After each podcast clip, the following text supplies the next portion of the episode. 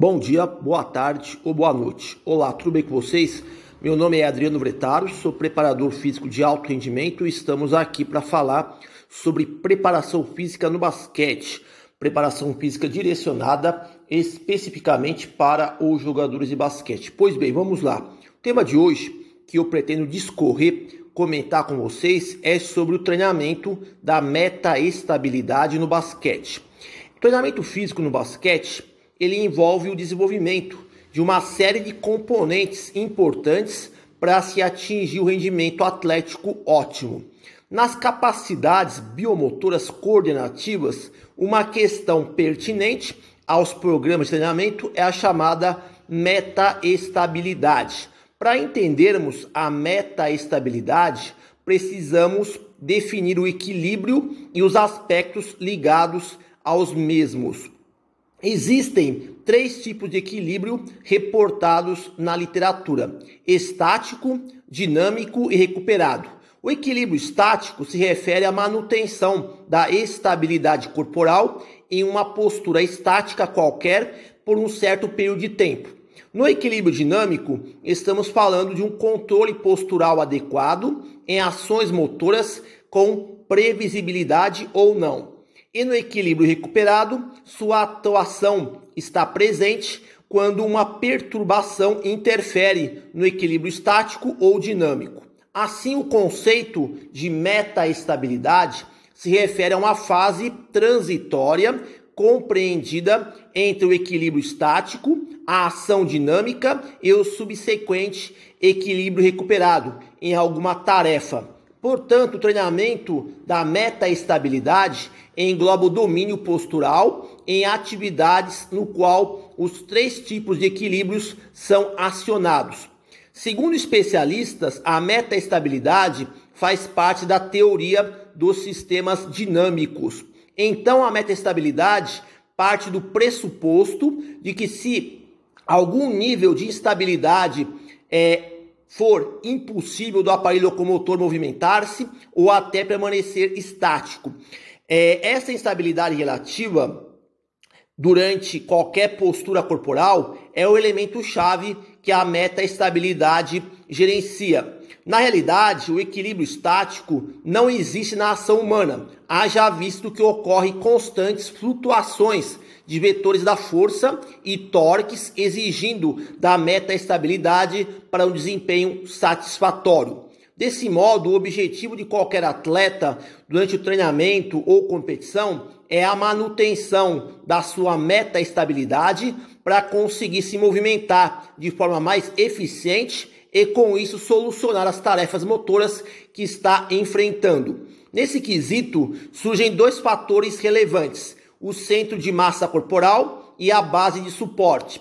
Atletas com boa meta-estabilidade possui controle postural apropriado para manusear de forma consciente a base de suporte diante de ações imprevisíveis. Também conseguem projetar o seu centro de massa em diferentes bases de suporte. Junto a isso, deslocam o centro de massa e alteram a base de suporte com regularidade e segurança frente a um vetor de força linear ou rotatório. Por exemplo, numa partida de basquete, o jogador está recuando em back pedal para sua zona de defesa após uma fase de ataque executa uma rápida transição da corrida de costas para a base de suporte da defesa lateral, no caso, o shuffle lateral. Esse simples exemplo ilustra uma administração ideal da meta estabilidade, devido à mudança da base de suporte no plano sagital da corrida de costas para uma base de suporte no plano frontal do shuffle lateral. Vale mencionar também que o centro de massa foi manipulado com eficiência, pois o jogador não perdeu seu controle postural durante a movimentação. Pode-se afirmar que os desequilíbrios e as perturbações de diversas ordens não alteram a eficiência do movimento em jogadores bem treinados na meta estabilidade. É preciso assegurar que no treino da metaestabilidade as perturbações ocorram em múltiplos planos, sagital, frontal e transverso, assim como os vetores de força interajam em múltiplas direções. Uma pergunta central seria: como treinar a metaestabilidade no basquete? O treinamento da metaestabilidade pode ser empregado por diferentes caminhos. O uso de superfícies instáveis é o primeiro passo. Equipamentos como pranchas de equilíbrio, bola suíça, bossu, plataforma de estabilidade, balancins, discos infláveis, trampolim e aparatos angulares diversificados são alguns recursos pedagógicos que auxiliam o atleta a dominar a estabilidade através do recrutamento dos músculos compensatórios estabilizadores e corrigir o controle postural em qualquer movimento requerido.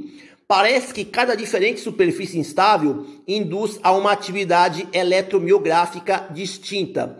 Dá para imaginar que o aprimoramento da metaestabilidade está vinculada a uma boa ativação do core, adequados níveis de propriocepção e um trabalho neuromuscular concatenado dos três regimes musculares: excêntrico, concêntrico e isométrico, isto é, a coordenação intermuscular. Tais exercícios devem ser executados inicialmente com o próprio peso corporal do atleta, para numa progressão gradual serem usados com sobrecarga adicional. A utilização da base de suporte bipodal e unipodal necessita ser estimulada constantemente. O treinamento nas plataformas instáveis, com o uso de pesos livres, provoca um estímulo a mais na aprendizagem dos programas motores. Um estágio mais avançado no treinamento da metaestabilidade seria executando o treinamento pliométrico em superfícies instáveis, iniciando os trabalhos com base bipodal e progredindo para uma base unipodal. Esse tipo de intervenção combina o ciclo alongamento e encurtamento com exigências elevadas na coordenação da estabilidade postural. Pode-se argumentar que a pliometria em superfícies instáveis produz uma exigência na gestão do centro de massa para reduzir variações oriundas do vetor de força vertical e horizontal. O treinamento da metaestabilidade tem forte contribuição para minimizar o surgimento das lesões, pois aperfeiçoa o funcionamento dos próprios receptores musculares, articulares e tendinosos. Tanto é que atletas com baixos níveis de metaestabilidade possuem propensão ao surgimento de lesões. O feedback alterado dos mecanorreceptores realiza a reorganização dos processos aferentes e eferentes do sistema nervoso central, melhorando a resposta motora final. Uma atuação contínua das estruturas somatosensoriais de ordem visual, vestibular e sinestésica coordenam os treinamentos da metaestabilidade. Muitos desses efeitos benéficos em bases instáveis são decorrentes da atividade muscular reflexa dos músculos que governam o centro de massa e a base de suporte durante o controle postural em curto espaço de tempo. Certas pesquisas recomendam treinamentos realizados por meio de uma combinação de metaestabilidade, força, pliometria, agilidade e treinamento de habilidades específicas para evoluir o rendimento funcional. Essa ideia é pautada na concepção de que treinar metaestabilidade somente em bases instáveis poderia não estimular a força de reação ao solo, que é necessária nas tarefas específicas do basquete. Muitas manobras de corte e mudança de direção em diferentes ângulos exigem uma boa metaestabilidade e adequada força de reação ao solo. Então, o treinamento de metaestabilidade combinado solucionaria essa problemática. Quanto ao tempo de duração total dos programas de metaestabilidade, um estudo de revisão sistemática apontou que esse tipo de abordagem costuma durar em torno de no mínimo quatro semanas até o máximo de 12 semanas consecutivas. A frequência semanal dessas intervenções variou de dois dias até sete dias. As sessões de metaestabilidade giravam em torno de 25 minutos até 35 minutos. O número de séries dos exercícios variou de 2 a 5 e o número de repetições de 5 até 25. Uma informação adicional é que o treinamento da meta-estabilidade pode ser efetuado em condições otimizadas, isto é, sem a presença da fadiga, como também em condições de fadiga, pois a fadiga é um elemento muito comum nas competições. Para elaborar um programa de meta-estabilidade, devemos levar em conta nove variáveis. É, primeiro, o um nível de perturbação, que pode ser preditível ou impreditivo, com instabilidades unidirecionais, bidirecionais ou multidirecionais. Segundo, possibilidade de movimento do equipamento, um plano, dois planos ou multiplanar. Terceiro, base de suporte, bipodal ou unipodal. Quarto, posicionamento da base de suporte, lateral-lateral, antero-posterior ou diagonal. Tipo de exercício: estático, dinâmico ou combinação. Velocidade do movimento: lenta, moderada ou rápida. Sétimo, tipo de calçado: descalço ou com calçado. Oito, oitavo, tipo de sobrecarga: peso corporal ou carga adicional. E nono, especificidade do exercício: pode ser geral, específico ou competitivo. Ao vasculhar as publicações, encontrei três estudos interessantes abordando o treinamento da metaestabilidade em jogadores de basquete. A primeira pesquisa é uma revisão de literatura no qual argumenta que um jogador de basquete com níveis adequados de metaestabilidade transfere esses ganhos para um tronco estável nos momentos de realizar os arremessos. De acordo com esses autores, uma metaestabilidade bem trabalhada faz com que os jogadores despendam menos energia cinética no momento de arremessar. O arremesso é uma atividade executada acima da cabeça, isto é, overhead. Isso implica uma perda temporária da estabilidade devido à mudança do centro de massa no instante do arremesso. Todavia, com uma metaestabilidade bem desenvolvida, esse fator pode ser minimizado. Também, se houver uma perturbação durante o arremesso, o jogador será capaz de contrabalançar esse vetor de força e corrigir a movimentação postural a tempo, sem perder a precisão do mesmo. A segunda pesquisa foi realizada com jogadores de basquete formativos da categoria sub-15.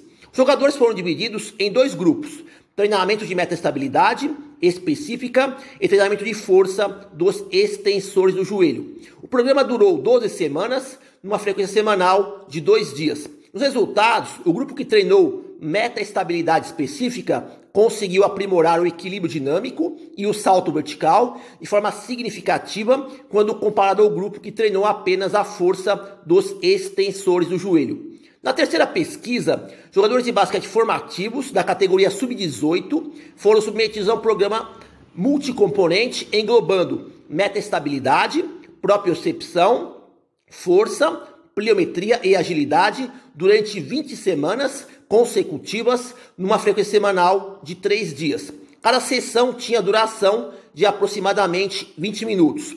Nos resultados, houve uma melhoria significativa na estabilidade nas direções médio-lateral e antero-posterior, nas pernas dominante e não dominante, no grupo intervenção, quando comparado ao grupo controle.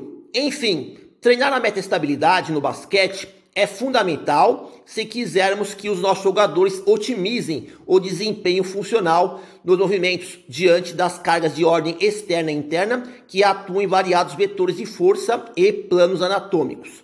Porém, é necessário lembrar que o programa de metaestabilidade deve ser construído de maneira estruturada, respeitando a especificidade do gestual técnico do basquete e também no formato de programa multicomponente, por meio da combinação da metaestabilidade, força, pliometria, agilidade e treinamento de habilidades específicas. Então, termino aqui aquilo que eu gostaria de discutir com vocês sobre o treinamento da metaestabilidade no basquete. Bom, por hoje é só. Espero que vocês tenham conseguido obter alguma informação útil para poder aplicar na sua prática profissional. Agradeço pela atenção, desejo boa sorte a todos e até a próxima.